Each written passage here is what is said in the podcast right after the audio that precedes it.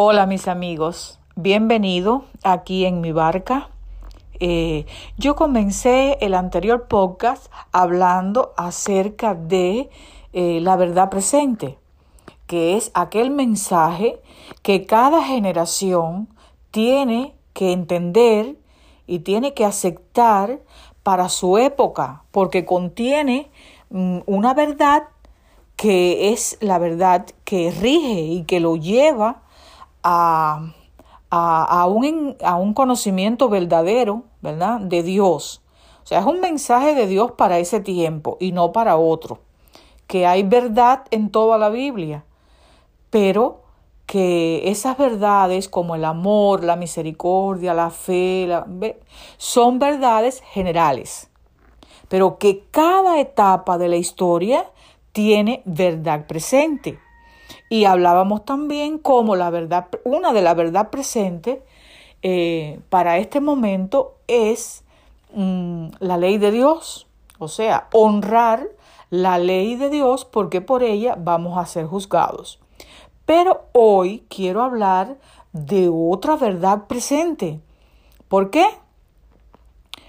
Es eh, la verdad acerca del juicio investigador, del juicio de Dios porque necesitamos urgentemente entender eh, esta cuestión del juicio. ¿Dónde está plasmado? Eh, ¿Cuándo se va a realizar el juicio? ¿Quiénes o quién hará ese juicio? ¿Verdad? ¿Quién será nuestro abogado? ¿Quiénes serán los testigos? ¿Quién es el acusador en ese juicio? En fin, nosotros tenemos que investigar, conocer y a fin de ello prepararnos para salir airosos en ese juicio. Y es aquí que entonces nos embarcamos hoy en esta, en esta temática. Bienvenido y que podamos eh, seguir, seguir, vamos a seguir aprendiendo. Un juicio, como todos los juicios, basado en correctas normas de justicia y realizado con equidad pone a prueba la inocencia o la culpabilidad de los enjuiciados, ¿verdad? Condena a los malhechores y rehabilita o, le da prestigio a la gente de bien. Ahora, un juicio injusto es lo contrario, ¿verdad? Eh, de lo que sucede, es lo, es lo contrario, lo que sucede muchas veces en los tribunales, que hay injusticia que hay engaños. Pero el juicio de Dios, de un Dios omnisapiente, amoroso y justo, está destinado a poner finalmente a los seres humanos y las cosas en su debido lugar. Nos conviene conocer, ¿verdad? Conocer y prepararnos para afrontar este juicio. Lo primero que tenemos que ver es la seguridad de que habrá un juicio. En el libro de los Hechos, capítulo 17, dice, pero Dios ha establecido un día en el cual juzgará al mundo. La palabra de Dios eh, en el Nuevo Testamento habla mucho acerca del juicio. El apóstol Pablo estaba eh, predicándole a una personalidad muy importante y miren lo que pasó. Eso está en Hechos 24. Pero al disertar Pablo acerca de la justicia, del dominio propio y del juicio venidero, Félix, que era la personalidad importante, se espantó. Quiere decir, ¿de qué le estaba predicando Pablo a esta personalidad en aquella época en que Pablo vivió? Le estaba predicando de la justicia, del dominio propio y del juicio venidero lo cual no le gustó mucho a, Félix. Ahora, cabe preguntarnos cuántos deben afrontar la, la prueba del juicio. Vamos a ver qué nos dice Eclesiastés, el libro escrito por Salomón. Y dije en mi corazón, al justo y al impío juzgará Dios. Entonces, todos, buenos y malos, justos o impíos. Todos vamos a pasar por el juicio.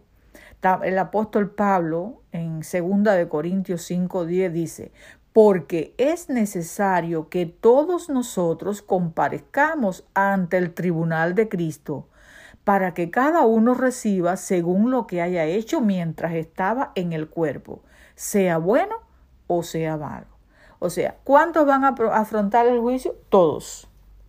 Ahora, lo que sí es verdad es que no todos serán juzgados en la misma, en la misma etapa, porque yo después les voy a mostrar cómo el juicio tiene tres etapas. ¿Qué razón eh, adujo Salomón para intar a todos a temer a Dios y guardar sus mandamientos? Él dijo, pues Dios traerá toda obra a juicio, juntamente con toda cosa oculta, sea buena o sea mala. O sea, ¿sobre qué van a ser? Eh, cuál es la temática del juicio? ¿Por dónde se van a, a guiar? Por las acciones, las obras que nosotros hayamos tenido mientras estamos en vida. ¿verdad? O sea, por eso decimos, somos salvos por la fe, pero eh, las obras dirán qué tal es mi fe y si hay verdaderamente fe. ¿Entienden? Ahora, hay una visión en el libro del profeta Daniel, capítulo 7, versículos 9 y 10. Dice, estuve mirando hasta que fueron puestos unos tronos y se sentó un anciano de días. Su vestido era blanco como la nieve, el pelo de su cabeza como lana limpia, su trono llama de fuego, y fuego ardiente las ruedas del mismo. Un río de fuego procedía y salía de delante de él. Miles de miles lo servían y millones de millones estaban delante de él. El juez se sentó y los libros fueron abiertos. Aquí estamos en presencia de una escena de juicio. Evidentemente está, eh, está Dios juzgando. El juez se sentó y los libros fueron abiertos. Ahora, ¿De acuerdo a qué serían juzgados las personas? Los libros. Los libros fueron abiertos. Y otro, esto está en Apocalipsis 20, 12. Los libros fueron abiertos. Y otro libro fue abierto, el cual es el libro de la vida. Y fueron juzgados los muertos por las cosas que estaban escritas en los libros, según sus obras. Aquí vemos entonces que existen libros, los libros. Hay varios libros, mis hermanos, en, en, el cielo, pero hay un libro en el cual están escritos los nombres de todos aquellos que han aceptado a Cristo como su Salvador personal. Ninguno que no tenga su nombre escrito en el libro de la vida será salvo. Ahora, en el, ese libro, ¿verdad? Ese libro es importante para el juicio. Claro que sí. Primeramente dice que el juicio empieza por la casa de Dios, pues el juicio comenzará por los hijos de Dios, los, los que se llaman hijos de Dios, los que han aceptado su nombre sobre su vida. Y en ese libro estamos, están escritos los nombres de, de las personas creyentes, pero serán examinados. Antes de que Cristo venga, cada nombre de los que se llaman hijos de Dios serán examinados. ¿Y por qué serán examinados? Se le llama juicio previo a la segunda venida, juicio investigador porque Dios tiene que verificar si cada persona, cada cristiano, ha confesado sus pecados, si ha hecho de Cristo su abogado, si lo tiene como su Salvador y si se ha arrepentido de todos sus pecados y está viviendo a la altura, ¿verdad?, de su profesión de fe. Tú dices que eres hijo mío, dirá el Señor. Bien, vamos a comprobarlo. Vamos a ver. Y como que hay libros donde están anotadas nuestras vidas, nuestras acciones. ¿Y quiénes son los que anotan? Son los ángeles de Dios. Dice que están a nuestro alrededor. Y ellos anotan todas nuestras acciones, sean buenas o sean malas. Por esos libros, por esas anotaciones, ¿eh? es que nosotros vamos a ser juzgados. Miren lo importante que es que nosotros estemos a, cuentas, como dice Isaías 1.18. Estemos a cuentas. Si, si, tus pecados fueren rojos como la grana, ¿eh? vendrán a ser blancos, blancos como la nieve. O sea, nosotros no debemos dejar pasar un solo día sin que nosotros confesemos a nuestro Padre Celestial nuestros errores, nuestra falta, nuestros pecados, nuestros malos pensamientos, todo, todo, todo lo malo que hacemos. Hay que confesarlo y pedir fuerzas para que Dios nos limpie. Tenemos que tener mucho cuidado con eh, esta parte que tiene que ver con la oración, ¿verdad? La oración de confesión, la oración de arrepentimiento. Eh, porque qué difícil será ser es que Dios nos haga un escrutinio de nuestra vida, que Dios examine mi, mi, mi agenda, mi hoja, ¿verdad? Donde están escritas todas mis cosas. Bueno, es bien eh, grandioso esto y solemne. Déjenme decirle que si nosotros estudiamos el santuario terrenal, nosotros vamos a ver que todo esto está plasmado, o sea, Dios se lo enseñó a los israelitas desde el tiempo en que Él se les reveló a ellos. ¿Y dónde se ve este juicio? Ah, pues día tras día se ofrecían sacrificios por los pecados, ¿verdad?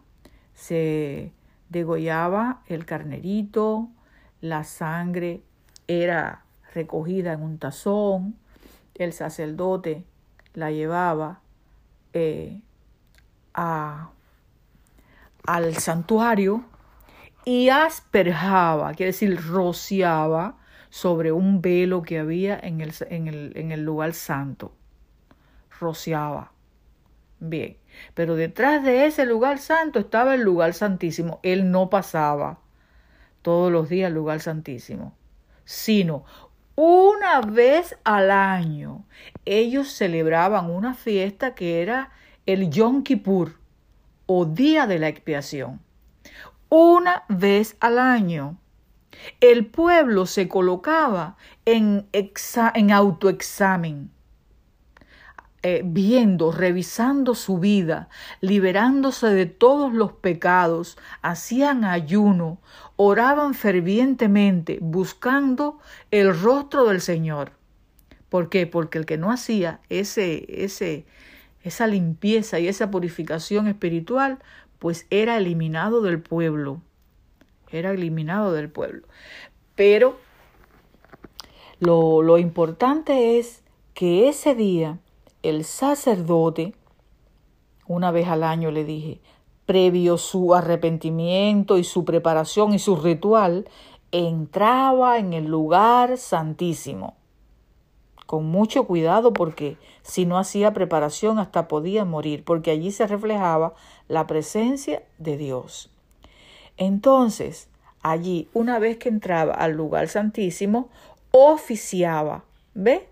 Limpiando y purificando aquel lugar. Después salía y mm, tenía, tenía entonces eh, lugar, bueno, el, el colocar sobre un macho cabrío que era llevado al desierto, simbólicamente se depositaban sobre ese macho cabrío todos los pecados del pueblo de Israel. Entonces ya después que terminaba, bueno, era fiesta, era alegría porque habían sido eh, perdonados todos sus pecados. O sea, anualmente había una purificación del santuario. Y exactamente, mis queridos oyentes, exactamente como se realizaba ese juicio en el antiguo Israel, eso tiene su cumplimiento bíblicamente en el libro de Daniel y en el libro de Apocalipsis. Todo está revelado allí. Para lo cual yo quiero que tú te prepares, que tú vayas, eh, voy a ir poco a poco, esto continúa en el próximo podcast, pero fíjense, en, en Daniel 7, 9 dice, estuve mirando hasta que fueron puestos unos tronos y se sentó un anciano de día. Ahí está representándose la escena. Dios le dio al profeta Daniel las escenas del juicio. Dice, miles de miles, son ángeles, lo servían y millones de millones estaban delante de él. O sea, ¿quiénes van a estar presentes en el juicio como asistiendo a ese juicio? Los ángeles. Y tan ciertamente como hay ángeles malos que están a nuestro alrededor, los ángeles de Dios también son ángeles ministradores que están enviados a los hijos de los hombres para ayudarle en cada una de sus necesidades, para asistirlo. Por eso es que nosotros decimos que, que Dios lo ha provisto todo. Dios en su infinita misericordia nos dio a su Hijo, que es el libertador, que es el salvador, que su sangre nos limpia de todo pecado.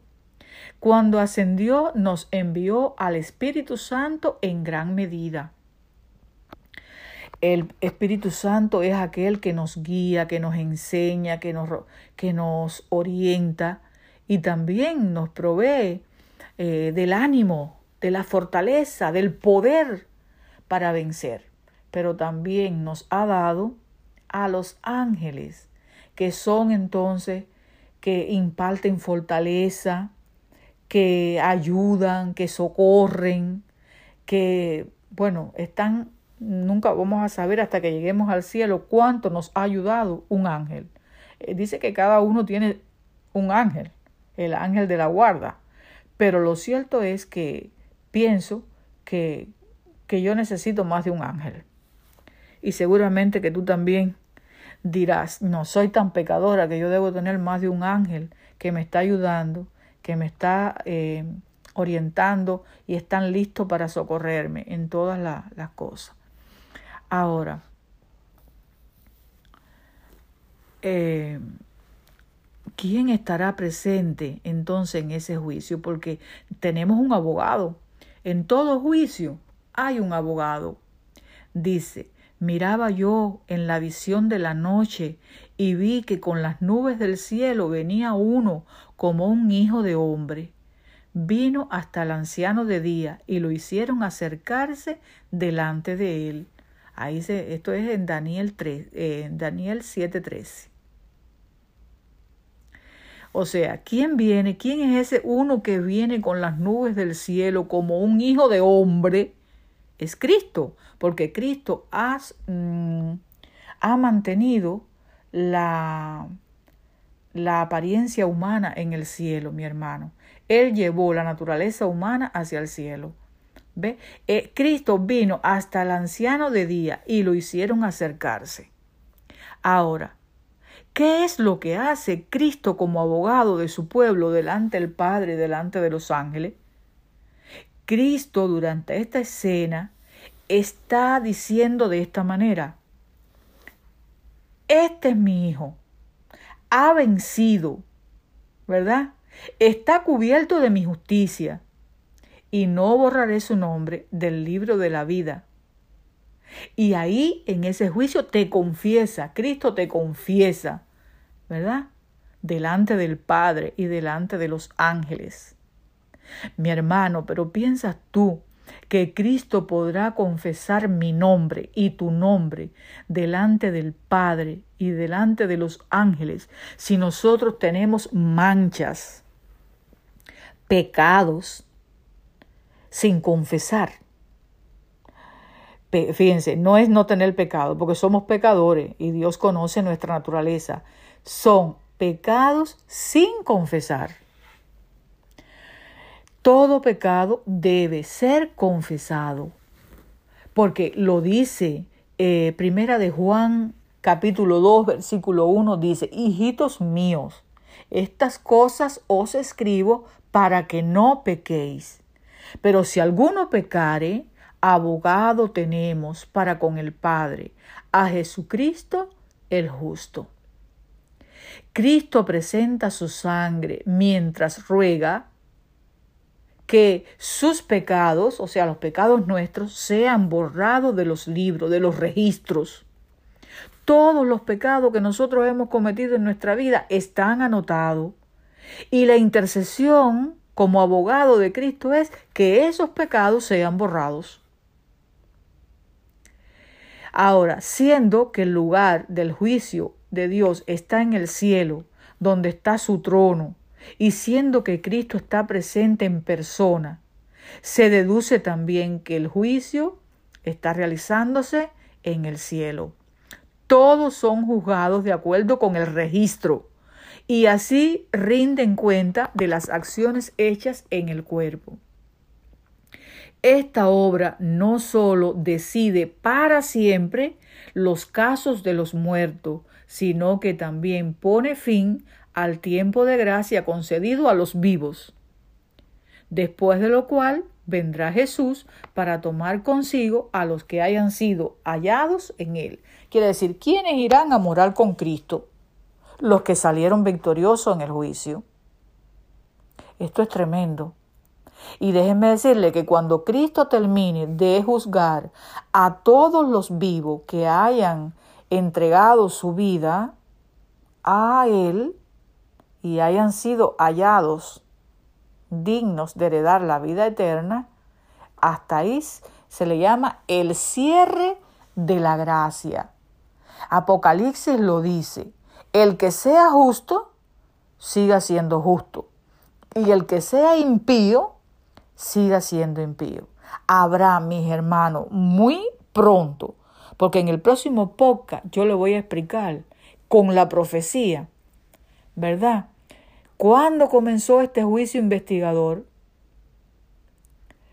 Y, y cuándo, según la profecía, se dice que terminará. No, no hay un día fijo, nadie sabe cuándo va a terminar el juicio, pero sí buscamos indicios y se puede apreciar que estamos muy cerca del fin del tiempo de gracia.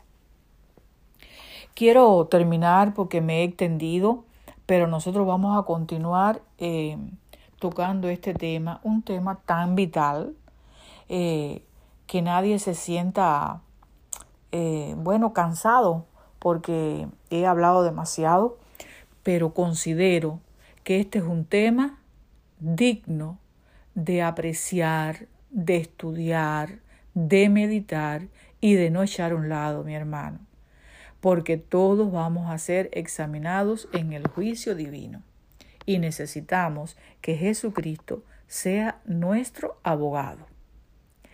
Gracias por escucharme, una bendición y hasta pronto.